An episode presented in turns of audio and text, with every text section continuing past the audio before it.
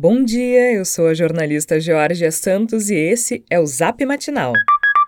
Quarta-feira, 20 de outubro de 2021, dia de sol e tempo seco. Em Porto Alegre, a temperatura varia entre 13 e 23 graus. A FAMURS manifestou contrariedade com a exigência do passaporte vacinal para a realização de eventos considerados de risco. Isso porque cabe aos municípios a responsabilidade da fiscalização. O presidente da entidade pediu que o governo do estado reconsidere a norma. Eduardo Bonotto ressaltou que cabe aos prefeitos a autonomia para a tomada de decisões sobre o que precisará ou não da comprovação.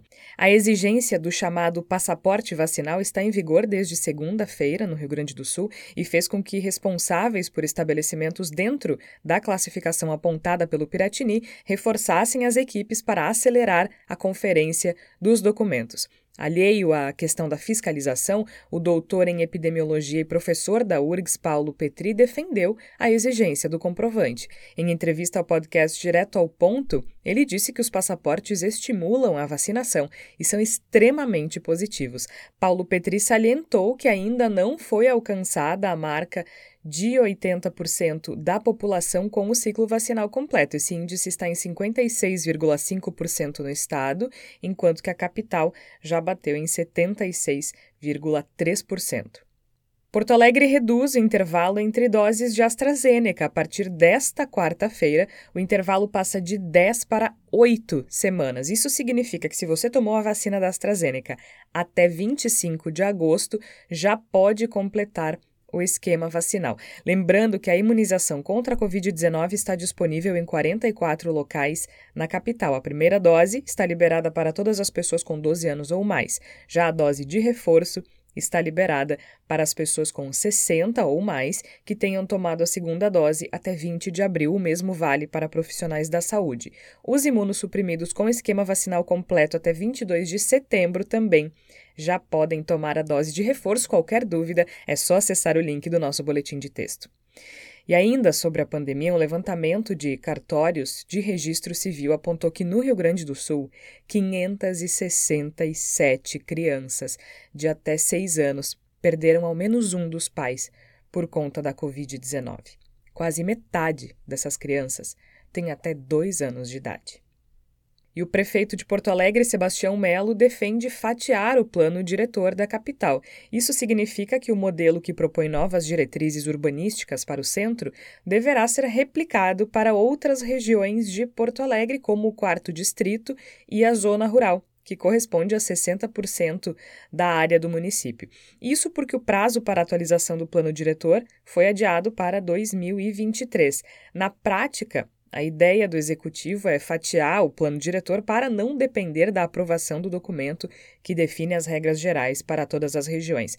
Durante palestra na Associação Comercial de Porto Alegre, Melo disse que existem muitas cidades dentro da cidade e que seria uma espécie de operação consorciada urbana quando se dá um regime urbanístico para uma região específica. A pauta do encontro eram os desafios para a retomada do desenvolvimento social e econômico da cidade. Na ocasião, Melo voltou a citar a revitalização de áreas de Barcelona como exemplo a ser seguido no quarto distrito, que, segundo ele, é uma extensão do centro.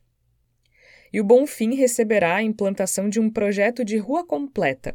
A iniciativa será financiada a partir de uma doação da população por meio do projeto Troco Amigo e do Mercado Brasco. O projeto vai mexer no espaço urbanístico das ruas Vasco da Gama e Irmão José Otão, entre a Mariante e a Barros Cassal. Serão instaladas ilhas de pedestres, estações e balizadores no trecho, além de reformulação da ciclovia. Recentemente, o asfalto foi renovado na região. A ideia é que o local abrigue o segundo projeto baseado no conceito de ruas completas. A primeira é a João Alfredo, na Cidade Baixa. E essa ideia das ruas completas é repensar o uso uso do desenho viário urbano para garantir conforto e segurança, independente do modal e da idade, distribuindo o espaço de maneira democrática. A prefeitura não chegou a informar um prazo para a obra estar concluída. E após causar polêmica e embates na Assembleia, a proposta de denominar Porto Alegre como capital da democracia e da participação popular foi rejeitada pelos deputados. A discussão do projeto se arrastava desde 28 de setembro. Já o debate das prévias do PSDB, que reuniu os governadores Eduardo Leite e João Dória e o ex-prefeito de Manaus, Arthur Virgílio, foi marcado pela meia-culpa, pelo apoio a Jair Bolsonaro em 2018. Os tucanos discutiram ainda o teto de gastos e reeleição. Esse foi o Zap Matinal, feito com base em conteúdos dos sites do Correio do Povo, GZH e Jornal do Comércio. Nós trazemos notícias gratuitas todos os dias no seu celular. Se você conhece alguém que também vai gostar de receber nossos boletins, encaminhe a nossa mensagem para essa pessoa. O link para inscrição está no nosso boletim de texto. Aliás, caso você ainda não receba a newsletter Matinal Jornalismo no seu e-mail todas as manhãs, inscreva-se gratuitamente ou considere fazer nossa assinatura premium para ter acesso a todos os nossos conteúdos e também apoiar o jornalismo local. Siga a gente também nas redes sociais, arroba Matinal Jornalismo no Instagram Instagram e arroba News Matinal no Twitter. Um abraço e um bom dia!